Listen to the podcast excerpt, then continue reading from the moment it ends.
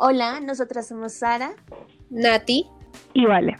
Bienvenidas y bienvenidos al séptimo episodio de este podcast en donde hablaremos de feminismo y género así nomás. Hoy tenemos una invitada muy especial y el tema principal va a ser la violencia de género en los colegios. Bienvenidos. Bueno, entonces ya como Nati lo mencionó, hoy tenemos eh, nuevamente a Vale, ella ya nos había acompañado en el episodio que hicimos con Warichard, pero esta vez viene por un tema distinto sin embargo, pues para nosotros fue importante invitarla porque pues ella conoce más del problema, con Nati están como más cercanas a, lo que vamos a hablar hoy y pues queríamos tener como una opinión más para poder hablar y poder abordar este tema como con mayor seguridad. Entonces, vale, si quieres, preséntate un poco y empezamos el podcast. Eh, bueno, primero, muchas gracias por invitarme de nuevo. Eh, saben que soy muy, muy fan del podcast, así que gracias. Eh, mi nombre es Valentina Hernández. Soy una de las fundadoras de Chart con Nata y con Juli, mi prima. Pero eh, en este caso pues estoy aquí porque estudié en el mismo colegio que Nata. Entonces como que las dos tenemos esa conexión ahí de la problemática que vamos a abordar un poquito hoy. Yo soy abogada de la Universidad Javeriana, pero tengo pues como otros side hustles. Eh, pues y ya, entonces, muy, muy feliz de estar con ustedes y pues vamos a hablar de este tema. Básicamente el tema que vamos a hablar hoy va a ser sobre una problemática que nosotras, pues que en estos días ha sido como muy hablada en redes sociales y que ha tenido como mucho, em, como mucha visibilidad últimamente en nuestro círculo social del colegio y que también ya expone una problemática muy grande que tal vez en estos momentos es más grave de lo que nosotros imaginamos en ese momento, que es la violencia de género en los colegios, especialmente en nuestro colegio, que era un colegio católico. Entonces, vamos a explicar primero cómo, qué fue lo que pasó o por qué surgió la idea de este tema y ya después de eso pues vamos a hacer los respectivos eh, comentarios. Entonces, vale, cuéntanos qué fue lo que ocurrió o por qué decidimos hacer esto. Básicamente, eh, yo ya había hablado de esto en el episodio anterior que nos habían invitado, pues es como del contexto del colegio donde estudiábamos, que era un colegio católico. No lo mencionamos porque no queremos que nos demanden. Pero, por favor, no nos demanden, yo soy abogada. Entonces, básicamente lo que pasó fue, había una dinámica que era muy generalizada en el colegio y era que hombres mayores, bueno, no hombres porque también eran niños, casi todos eran menores de edad, pero eran mayores, tipo 11 décimo, enamoraban o parlaban a las niñas pequeñas de grados menores y después de que esto sucediera, generalmente como que les pedían la pruebita de amor, pero no física, les pedían nudes. Entonces, estas niñas generalmente, pues obviamente en su inocencia y en todo el contexto de un colegio donde uno no tiene mucha experiencia en este, en este sentido, las enviaban confiando claramente en que esto se quedaba en el entorno de la privacidad de la conversación y ellos solían compartirlas o las difundían por diversos medios o por diversas razones con sus amigos y así estas se iban difundiendo y difundiendo en el colegio, a un punto que, por ejemplo, compañeros de curso míos, que yo me acuerdo quiénes son, pero tampoco los voy a nombrar porque no quiero que me demanden, me decían que tenían carpetas, carpetas de fotos con nudes de niñas menores en su celular. Claramente, más allá de las implicaciones legales que esto debería tener, porque eso es pornografía infantil y hay otros delitos ahí metidos que ya pues ahora se han venido legislando sobre como el hecho de publicar fotos que se han mandado en un contexto de intimidad, era una manera muy, entre comillas, sutil de ejercer una violencia de género y es porque estás como ridiculizando a una mujer por el hecho de ejercer su sexualidad que en un primer lugar tú le pediste que lo hiciera, ¿no? Y como hubo esta clase de, de omisión de acción, o sea, de, de, no hacer nada por parte del colegio, por parte de los directivos. Entonces creo que ahí está como pintado el problema, claramente pues tiene muchas aristas, pero pues este es el problema. ¿Por qué lo traemos el día de hoy? Porque una de las mujeres, ya ahora mujer, de que fue víctima de esta pues de esta humillación pública, ¿no? Porque pues eh, al fin y al cabo pues claro que no está mal pues mostrar su cuerpo, pero en este contexto claro que fue muy humillante, decidió hablar en Instagram, puso una historia contando quién había sido pues el que ella creía que había em, filtrado sus fotos y muchas otras niñas del colegio, niñas en ese entonces, empezaron a hablar y a contar sus historias de violencia, otras que también habían sido por fotos, otras por violencia física, otras por abuso, etcétera. Y pues finalmente crearon un grupo de WhatsApp. Esa es básicamente la historia. Sí, y también me gustaría agregar que la razón, y bueno, uno de los puntos más importantes acá, dejando de lado pues obviamente estos muchachos que por, como decimos Valentina, para que no nos, para que no nos demanden, los vamos a llamar muchachos. Em, estos estos tipos, pues todo lo que hacían, sentimos que un punto fundamental es el colegio en sí. Pero bueno, esta mujer decide en esos momentos siendo niña porque estamos hablando de que ella era muy chiquita, o sea, no estamos hablando de una niña de 16 años, estamos hablando de una niña de 13, 12. Entonces, estos niños que ni siquiera tenían la oportunidad de ejercer su sexualidad de ninguna manera, ¿por qué? Porque en el colegio pues a ti te reprimen todos tus deseos sexuales supuestamente y te obligan a que tú dejes de pensar en tu sexualidad o que ni siquiera sepas qué es tu sexualidad. O sea, creo que uno no sabía ni qué era el sexo realmente, porque había muchas prácticas que uno decía, no, eso no es, eso sí es, pero bueno, ese es otro tema. Eh, cuando estas niñas, ahora mujeres, pues eran expuestas, el coordinador decidía exponerlas públicamente hacia los padres. O sea, no había un correcto funcionamiento de, de cómo manejar ese tipo de situaciones y los adultos hicieron todo mal, todo mal, o sea, no fue solamente a ella, fue a muchas niñas que de verdad uno veía cómo entraban, los papás les gritaban, les mostraban las fotos a los papás, pero a los hombres nunca les hacían nada. Algo que a mí me gustaría añadir es traemos a colación este tema es porque sucedió en el colegio en el que estudiaron Nati y Vale, pues evidentemente es un problema generalizado, ¿no? Y que no sucede solo en esa institución ni en ese colegio, sino que por el contrario sucede en muchísimos colegios más, de cualquier estrato social, de cualquier ciudad, de cualquier país. Y el problema con esto es, bueno, uno de muchos que iremos tocando a lo largo, que ya Nati empezó a tocarlo, es el colegio, ¿no? Y el, como el mal accionar del colegio en esas circunstancias, primero por la revictimización hacia las chicas, o sea, todo el maltrato que se hizo con respecto a las mujeres, culpándolas a ellas por haber sido manipuladas y por, por acciones que ellas nunca controlaron, como que hombres pasaran sus otros, y segundo, porque en ningún momento se ejerció ninguna repercusión o sanción contra los hombres que hacían esto. Entonces, esa es la primera muestra de cómo la institución se vuelve cómplice en la revictimización y también se vuelve violenta contra las mujeres que en algún momento deciden confiar en la institución y decir, voy a decirle al coordinador, voy a decirle a la profe, voy a decirle a la psicóloga que me está pasando esto para que me ayuden, para que al final termine todo lo contrario y se vuelvan una bola hacia ellas que termine generando mucha más presión y mucha más violencia hacia las niñas. Y a mí me gustaría meter ahí que eso también incentiva que tú en un futuro crezcas creyendo que de nada sirve tu denunciar, ¿sabes? O sea, siento que si tú estás chiquita, te pasan estas cosas y luego no hace nada el coordinador, sino al contrario te revictimiza, pues tú cuando en un futuro seas grande, pues no vas a acudir a la policía ni a la fiscalía, ¿sabes? Porque vas a pensar, oye, no, porque me van a revictimizar, cosa que es cierta, pero que es importante que se haga.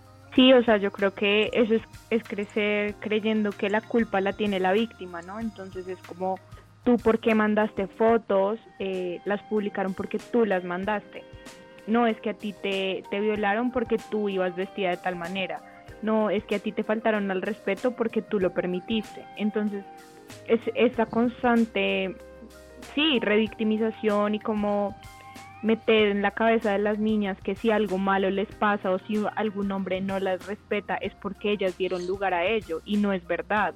En lugar de, de ir educando niñas que crezcan pensando eso, deberían educar a los hombres para hacerse responsables de las acciones que ellos están creando en la sociedad y sobre todo sobre las mujeres. Sí, y ahí también entra una parte importante. Esta situación ocurrió hace 10 años en nuestra vida, pero sigue ocurriendo diariamente en el colegio. O sea, no los adultos no aprendieron qué conductas cambiar en esos años y ellos eran los que tenían que hacer, ¿saben? O sea, nosotros en esos momentos, si bien, pues yo no voy a decir, ay, no sabíamos qué hacíamos, porque yo me meto ahí, él no sabíamos, porque siento que si bien fueron hombres los que pues continuaron con todo esto, todos fuimos cómplices de alguna manera porque nadie hizo nada al respecto. Pero dejando eso de lado, los adultos que eran los directos responsables de hacer algo, porque eran los adultos, pues no hicieron absolutamente nada. Y aparte de que no hicieron absolutamente nada, hace un año que yo fui a la reunión de padres de mi hermana, volvieron a repetir, como las niñas, puede, por favor, no envíen sus fotos íntimas a los compañeritos, porque ellos son niños. Entonces es esta idea de las niñas son mujeres que deciden hacer cosas de mujeres, pero los que las difunden son niños que no saben qué hacen. Entonces es como a las mujeres siempre nos, nos ponen años encima con esta ideal de es que las mujeres maduran más rápido y yo no, no es que las mujeres maduran más rápido, es que nos obligan a madurar más rápido, porque como nosotras no tenemos la oportunidad de ser niñas cuando este tipo de cosas pasan, pues ya nos califican como mujeres, así tengamos cinco años menos que el agresor que difundió las fotos. Y a mí algo que, justo también iba a mencionar es cómo se justifica el accionar de los hombres eran niños, ¿no? Eran menores de edad. Es que no sabían lo que hacían, pero no, o sea, si uno se da cuenta, estas mismas personas, pues ellos no lo estaban haciendo cuando estaban chiquitos, ¿no? Sino que también en su lugar de poder, de que soy mayor que la mujer, que ya estoy terminando mi colegio, estoy en décimo y once, me, pongo a difundir fotos de, chicas que me están mandando, que manipulé para que me las mandaran, que violenté para que me las mandaran, que ilusioné, que me estoy metiendo con niñas mucho menores que yo para que eso pasara, pero no, se justifican que los niños, los niños, y es que en esa época éramos menores de edad, es que en esa época no sabíamos lo que hacíamos, pero yo me pongo a pensar quién era yo en once, en décimo, y ya uno es muy consciente de lo que está haciendo, uno ya sabe por qué hace las cosas, cómo las hace, qué está bien y qué está mal. Y asimismo uno tiene que ser consciente de sus acciones. O sea, son personas que a esa misma edad o un año después entran a la universidad, pero ya cuando están en la universidad ya eres un adulto. Así hayan pasado solo dos meses de que saliste del colegio. Entonces siento que esa justificación también es como quitarle responsabilidad a las acciones que cometieron esos manes cuando estaban supuestamente pequeños pero en realidad eran totalmente conscientes de su lugar de poder, no solo por hombres, sino por mayores. No, claramente ahí están esas dos capas de, de poder, o sea, la edad y que claramente son hombres y en este colegio se les privilegiaba de muchas maneras y yo no creo pues en la cultura de la cancelación porque siento y creo profundamente en la justicia restaurativa y en que todas las personas eventualmente deberían reincorporarse a la sociedad pero esa excusa a mí me parece pues muy muy pobre la verdad porque uno no tiene que ser un genio para saber que mostrarle las fotos en bola de una niña menor a todo el colegio está mal, ¿sí? Sí. O sea, no tienes que ser un genio matemático ni un letrado en estudios de género para saberlo. Entonces, claramente sí éramos personas diferentes, o por lo menos hablo por mí, yo sí era una persona pues mucho menos consciente de todo esto, pero sí sabía que estaba mal, o sea, no había leído a Judith Butler, pero sabía que estaba mal. Entonces, me parece que empezar una, una disculpa honesta y genuina diciendo que no sabía qué estaba haciendo o es que yo era chiquito, no es válido. Es, es quitarle, es como invalidar la, la denuncia de la persona que, que fue victimizada. Sí, y también ahí entra otro factor fundamental en este problema y es, pero ¿por qué hasta ahorita? Pero ¿por qué 10 años después? Pero ¿por qué hablan de esto? Y creo que ese tema lo podemos discutir un poquito más adelante, como ya en las conclusiones, pero sí me parece importante porque la gente cree que las cosas cambian en 10 años. Y creo que sí, creo que, creo que todos hemos visto un cambio en la forma como se educan los niños, al menos por medio de redes sociales, ¿no? Como estos cambios. Pero lastimosamente lo que yo decía antes, el colegio, pues no sé los demás colegios, pero por lo menos este no cambió este tipo de conductas y siguen ocurriendo y siguen pasando. Y digamos que listo, hace 10 años no era como ilegal. Bueno, la verdad no se puedo estar diciendo mentiras, pero no era como, ay, esto es ilegal, pero ahorita sí y aún así pasa. Y el colegio sigue haciendo lo mismo y siguen siendo culpables de la revictimización y no solamente de eso. Junto con estas denuncias también salieron denuncias donde el colegio era muy violento psicológicamente hacia muchas personas de muchas otras formas, con esta idea de es que somos un colegio católico, conservador, judío cristiano, que nosotros estamos interesados en los valores conservadores, pasaron por encima de mucha gente. Y si bien claramente lo que cada uno sufrió lo que dice Valentina, como que uno siente que uno no sufrió tanto, entonces como que no quiero apropiarme de tu lucha porque tú sí sufriste, pero creo que todos, no, bueno, excepto los privilegiados, que en su mayoría eran hombres, pero creo que todos sabemos la, la, violencia psicológica que se, y sobre todo de género que ocurría en el colegio.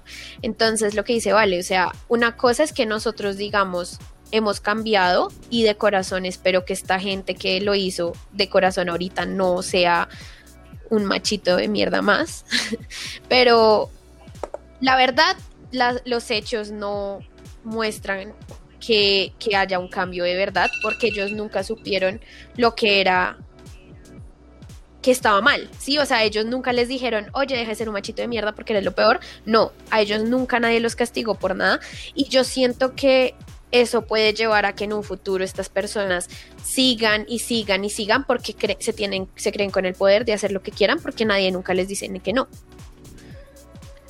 Yo creo que hay eh, pues no me surge un comentario y la gente siempre dice como, no, después de 10 años ya es mucho tiempo, porque después de 10 años les da por denunciar, pero nunca se dice como, porque después de 10 años estos hombres nunca pidieron disculpas, porque nunca se retractaron de lo que hicieron, si fueron 10 años los que tuvieron para deconstruirse, estudiar, pensar, analizar que lo que hicieron estuvo mal.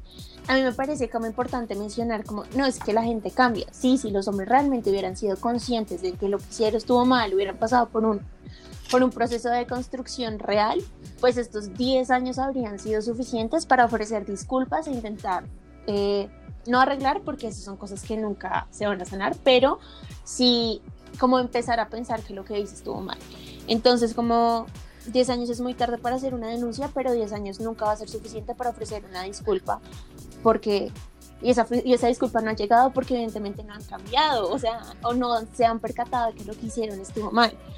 Y por otro lado, es como si bien muchas mujeres o muchas chicas en el colegio no sufrieron directamente la violencia de que compartieron mis fotos, de que me acosaron, de que me violaron, de que me revictimizaron, pues también sufrieron una violencia que fue no pude vivir mi sexualidad tranquilamente porque siempre estaba el miedo de no quiero que me pase lo que le pasó a ella. Entonces, supongo que nunca enviaron una nude porque decían, no, yo cómo la voy a enviar si ya sé que los manes hacen esto.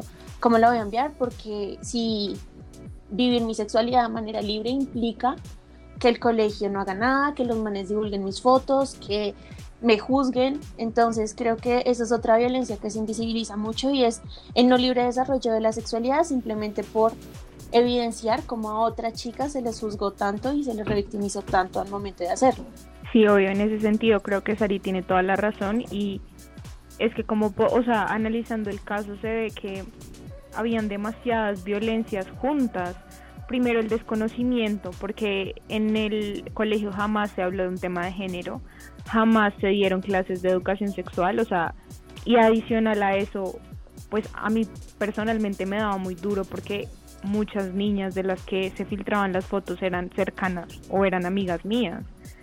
Entonces, al, al tú ver ese tipo de cosas, tú quedas pensando como, ¿será que algún día yo voy a mandar una nud? O sea, no la voy a mandar porque no puedo confiar en una persona, no quiero que públicamente me humillen de esta manera, no confío en las instituciones, no confío en los hombres, no confío en los adultos. Entonces es como una desprotección total, un ambiente que pues honestamente era un poco tóxico para tu salud mental, ¿no? Entonces, a pesar de que, digamos que algunos hombres, pues al día de hoy, 10 años después, hayan tomado responsabilidad y de pronto algunas de las niñas que fueron víctimas de esto hayan encontrado una manera de sanar o estén creando un grupo de apoyo para hacerlo, el colegio sigue sin tomar responsabilidad y eso me parece muy, muy grave. Y es porque si se supone que el catolicismo es amor y Dios es amor y todo esto, ¿qué es lo que están enseñando ahí? Y aún más preocupante, hay papás que siguen dejando a sus niños en manos de esta gente que no tiene ni idea de lo que está haciendo. Y es que si uno no tiene después de ese colegio un trabajo de construcción o no se expone a otro tipo de ambientes, a otro tipo de personas, ¿tú quién vas a terminar siendo en esta sociedad? O sea, eso es lo verdaderamente preocupante, que adultos y que hombres están criando estos colegios. Sí, y yo ahí quiero meter también que en estos casos, sobre todo en este caso en especial, la aceptación masculina era tal, o sea, la idea de las mujeres de es que si yo no hago parte del grupo de manes que hace esto para yo sentirme aceptada era tal que inclusive muchas mujeres ejercieron mucha violencia también contra niñas menores cuando no tenía ningún sentido. O sea, a uno desde chiquito en el colegio le enseñan es las mujeres son tu mayor rival. O sea, los manes no. Tú puedes tener un mejor amigo hombre y si ese hombre te respeta lo suficiente te va a respetar porque es tu amigo, pero en cambio a tu amiga ten cuidado porque te cuida tal novio, ten cuidado porque no te respeta, ten cuidado porque es más bonita que tú. Y es esta rivalidad que sorprendentemente, 10 años después, aún la seguimos viendo de mujeres que defienden el abuso de los amigos, de mujeres que siguen diciendo, no, él no hizo nada, usted es una chaucera, deje de decir mentiras, y siguen revictimizando a las mujeres que deciden hablar que ahora son mujeres y son 10 años después. Entonces, esta violencia viene como desde tan chiquiticos que cuando uno ya es grande y ya entra a la universidad, los que decidimos pensar al respecto y cambiar, nos damos cuenta que, que pucha, no hay que cambiar una sola cosa. O sea, lo que, hay que, lo, que, lo que uno empezó para ser feminista cambiando, que fue una situación como generalizada, como no sé, están matando muchas mujeres, cuando uno hace su deconstrucción se da cuenta de que es tan profunda que toda la vida tú fuiste victimizada por por tener vagina literal. O sea, no hay otra explicación. Con ellos literalmente no había opción tuyo, tú de decir, mira, es que yo creo que soy lesbiana, yo creo que tengo tal. Tu propia sexualidad era tan reducida que literalmente te tocaba, ni siquiera a tus amigos le podías contar que eras lesbiana o gay, porque si lo difundían por el colegio, era una revictimización más. O sea, era un problema todo, todo era un problema. Y siento que lo que dice Valentina es muy, muy cierto. Y es importante que todos nos demos cuenta que no porque un colegio sea católico significa que tiene buenos valores. Porque los valores no es tú decirle, oiga, bajes esa falda que si no la tocan los niños o cortes el pelo, no, los valores es realmente enseñarles a ser personas de bien para un futuro, personas que respeten a las mujeres, que respeten las minorías, que respeten, que no sean racistas. Y creo que todos salimos de ese colegio en un nivel de vulneración, vulneradores, ¿cómo se dice eso? Como los bullies. Sí, como matoneadores. Matoneadores de derechos humanos. Impresionante. O sea, es que era impresionante, ¿no? Y, de verdad, o sea, yo, yo creo que, que muchos de esos hombres, que ahora son hombres, no eh, ven esas cosas y siguen diciendo, ay, pero ¿cuál es el alboroto? Porque nunca entendieron que eso estuvo mal y siguen, y siguen, y siguen, y hacen parte de las estadísticas y son, o sea, por ejemplo, tengo un caso y es que uno de los manes que nosotras conocemos que repartía estas fotos cuando estábamos en once, hacía chistes sobre feministas diciendo que todas éramos gordas y lesbianas. Y ahí es cuando uno se da cuenta que esta gente de verdad no aprendió nada. Sí me parece como importante darnos cuenta qué niños y qué niñas estamos educando para el futuro. Sí, estoy completamente de acuerdo con Nata. Eh, la, la, pregunta, bueno, más allá de lo que ya pasó, porque nosotros ya somos adultos, algunos cambiaron, algunos siguen irreflexivos, algunos siguen con la misma mentalidad que tenían cuando salieron del colegio. La verdadera pregunta es cómo las instituciones están influyendo en la manera en que la violencia de género sigue en nuestra sociedad o se detiene. Y claramente no estoy diciendo que todo esto y toda la responsabilidad del cambio recae en las instituciones educativas, pero sí gran parte de ella. Y es que de nada sirve que en la casa a un niño le hagan lavar los platos cuando en el colegio lo dejan vulnerar a sus compañeritas.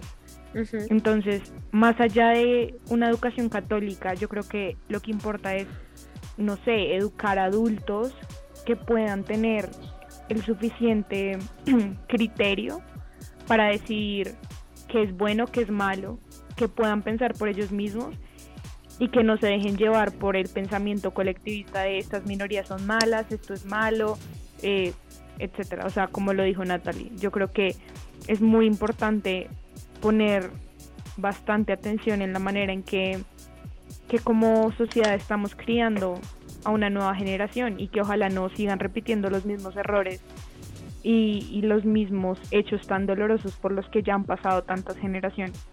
Sí, y ahí también me gustaría añadir una cosa y es, siento que si bien la institución en particular esta donde nosotros estudiamos no ha cambiado, sí he visto que muchas niñas deciden hacerlo por toda esta oleada de feminismo que existe. O sea, por lo menos las compañeritas de mi hermana, yo las escuchaba muchas y cuando yo le contaba a Paula pues todo lo que pasó, realmente ellas decían, pero ¿cómo era esto posible? Sí, o sea, ustedes no se daban cuenta de que era una estupidez y eso me da un poco de fe, o sea, me da un poco de fe pensar que si las instituciones no lo van a hacer, al menos los niños lo van a hacer, sí, al menos los jóvenes deciden. Claramente también he escuchado muchos comentarios de niños que estudian con Paula que son unos fachitos, machitos de mierda, eh, que realmente son una porquería, o sea, de verdad de frente y esta vez ya con conocimiento de causas de género que dicen cómo es que eso no sirve porque yo soy así y tal y tal cosa que es aún más grave, ¿no? Pues porque tú escuchas eso en las aulas, yo no los escucho hablando en la calle, ¿sí? Sino es comentarios que yo he escuchado en clases que los profesores no dicen absolutamente nada sobre el tema. Entonces es aún más preocupante pensar que la gente, los que los adultos responsables siguen minimizando este tipo de bullying internalizado que existe. Y es, las niñas siguen siendo de segunda categoría frente a los niños, porque si un niño dice que sí, es sí. Que listo, que las niñas intenten, yo estoy muy orgullosa de que todas esas niñas intenten salir adelante y les den en la jeta, totalmente de acuerdo, pero también es pensar lo que dice Vale, qué cambio vamos a pedir porque nosotros vamos a ser los papás del futuro. Si el cambio climático no nos mata, vamos a ser los papás del futuro de niños y tenemos que entender... Otra pandemia. Sí, otra pandemia. Em, pero sí tenemos que entender que en el futuro sí tenemos que criar niños con una inteligencia, pues no inteligencia como de matemáticas, sino como con una inteligencia de pensar y analizar las situaciones y cambiar. Empatía. Empatía, sí. Bueno, yo creo que ya como la conclusión que yo hago de todo esto, pues son varias. y la primera es, a mí me preocupa mucho lo invisibilizado que son estos problemas dentro de los colegios. Y que por ese tipo de cosas pasan 5 y 10 años y ahí es cuando se generan las denuncias. Entonces a mí me hace pensar como cuánta violencia están sufriendo las niñas en los colegios sin que nadie haga nada y que sin eso y sin que eso se convierta realmente o se le dé como la relevancia en la agenda pública o al menos en la agenda del colegio. Em, y eso me lleva a la segunda conclusión que es, es que es indiscutible la importancia que debe tener la educación basada en género eh, dentro de los colegios. O que había un post que decía como todas las mujeres tienen que ser feministas y yo decía, sí, sí, y por eso todas tenemos que ser feministas. Y, lo que mencionaba Nati al final es, em, es lo que a mí me parece más importante, cómo es necesario o cómo ya llegó el punto en el que son las niñas, sin quitarle la capacidad de agencia que tienen los niños, que es muy alta, pero como tuvieron que tomar ellas o están tomando ellas el control sobre cosas que le corresponden a los adultos o a la institucionalidad. Y eso me lleva como a, a entender que primero la crianza tiene que ser una crianza feminista y segundo en los colegios se debe tener muy en cuenta este tema porque es que no es algo que pasa desde sexto, es algo que puede empezar a pasar desde primero. Que, ay no, es que a Juanito le encanta subirle la falda a las amiguitas, pero es que es un niño, ¿cómo le vamos a decir algo? ¿No? Pues de la misma forma que le dices a Juanito que no bote papeles a la basura, que no bote papeles a la calle, perdón, que los bote en la basura, que eh, recoja sus juguetes, que levante el plato. Así mismo le puedes decir a Juanito que no le levante la falda a las niñas, pero no porque eso es cosas de niños, ¿no? Entonces, creo que eso a mí me hace creer que primero, obviamente la institucionalidad tiene que cambiar, el colegio tiene que replantearse muchas cosas, desde el sistema educativo hasta cosas muy importantes como cómo se manejan estos temas de género dentro de las instituciones, y más ahora que ya casi no quedan colegios femeninos o masculinos, ya todos los colegios se están volviendo mixtos, y eso que alguna vez, o que en mi caso yo decía, pues el colegio para mí fue un espacio medianamente seguro porque no lo compartía con hombres, pues eso ya está desapareciendo, ¿sí? O sea, ya no, crean, ya no quedan ese tipo, ese tipo de espacios y todo se está convirtiendo en un espacio mixto en el que si no se cambian esos comportamientos, pues no van a parar las denuncias 10 años después. Y por último, em, como para concluir, es que esto es una muestra súper clara de cómo la violencia es sistemática y está en todos los espacios que las mujeres, en, que las, en los que las mujeres estamos. Em, y no solo desde la violencia más evidente que fue compartieron mi foto, sino en no puedo compartir o no puedo vivir mi sexualidad libremente, no tengo educación sexual, el colegio no hace nada, me revictimizan, eh, cuando denuncio me siguen revictimizando, mi denuncia no es válida porque fue después de mucho tiempo, los manes nunca fueron cuestionados por sus comportamientos y todo se convierte en una bola mucho más grande y lo que en algún momento dijo Ale o Nati es, eso crea como una cultura de no voy a denunciar o quizás no es tan importante o no encuentro apoyo en ningún lugar para denunciar que evidentemente se ve reflejado en la sociedad que tenemos ahorita. O sea, cuántas mujeres no denuncian por miedo a todo lo que pasa, porque seguramente desde los espacios más pequeños o desde que fueron más pequeñas nunca se les prestó atención en sus denuncias. Bueno, para concluir, estoy completamente de acuerdo con lo que dijo Sari. Creo que resumió muy puntualmente lo que queremos transmitir con la historia. Y es que la historia de nuestro colegio es simplemente un punto en un mapa de muchas otras violencias que se reproducen en otras instituciones educativas y no solamente nos referimos a colegios, también universidades y fuera de estos espacios.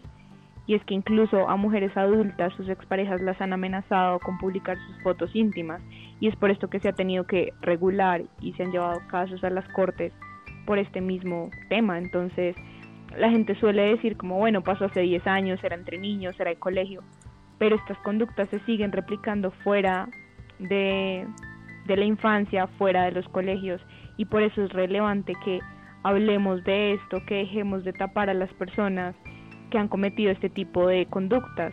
Y bueno, si fue un error o lo que sea, o la manera en que se quieran excusar, ya está, pero darle el espacio a las personas que se sintieron victimizadas y que fueron públicamente humilladas con este tipo de actos es muy importante para no solo sanar, sino cultivar una conciencia colectiva y personal sobre la importancia de la, uno, educación en género y dos, pues básicamente ser mejores personas y ser personas conscientes sobre la privacidad y los valores que queremos cultivar.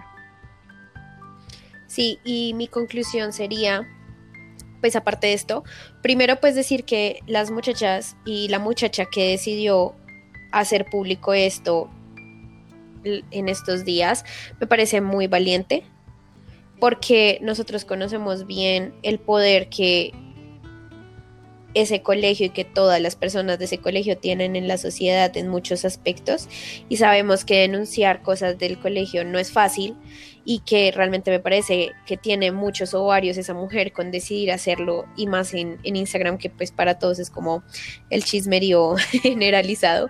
Entonces, eso por un lado. Lo segundo es, para todas las mujeres que nos escuchan, es yo sé que algo pudo haber pasado hace 10 años, hace 5, hace 2 días, pero de verdad es importante que nos unamos entre todas y que decidamos denunciar. Cuando ella decide hacer esto público, nos dimos cuenta de la ola y, la ola de, situaciones que, estaban mal.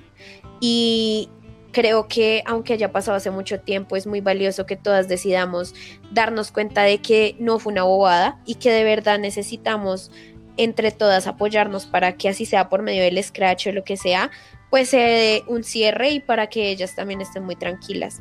Y lo otro es darnos cuenta que algo de niño se puede convertir en algo muy grande cuando uno es adulto y enseñarles a los niños que tienen más poder sobre las niñas no solamente está mal, sino también les dan un poder que ellos no tienen y los incitan a que en un futuro se vuelvan este tipo de hombres que pues como ya sabemos, terminan acosando, violando. Y sé que mucha gente me dirá, ay, qué exagerada, pero era una cosita insignificante y es como, no, es que lo que dice Valentina es cierto.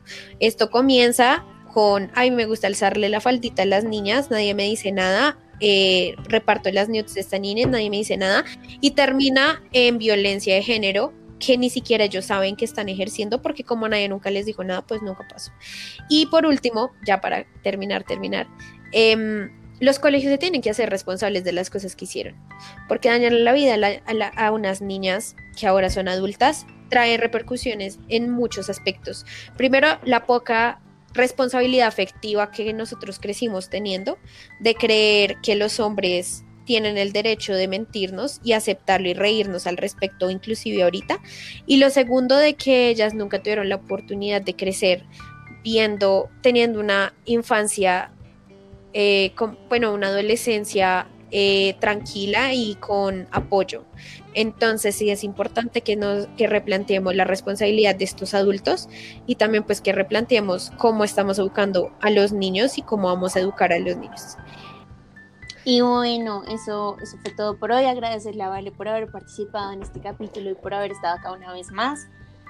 Muchas gracias por invitarme. La verdad, de nuevo, muy fan del podcast me parece que hablar de estos temas es importante, darle espacio a las víctimas es importante y sobre todo porque hablar es sanar y si estas personas siguen reprimiendo sus historias nunca vamos a poder superarlas y no vamos a poder aprender de ellas ni vamos a crecer como sociedad. Entonces, muchas gracias por este espacio y espero que me inviten más seguido. Ah, gracias.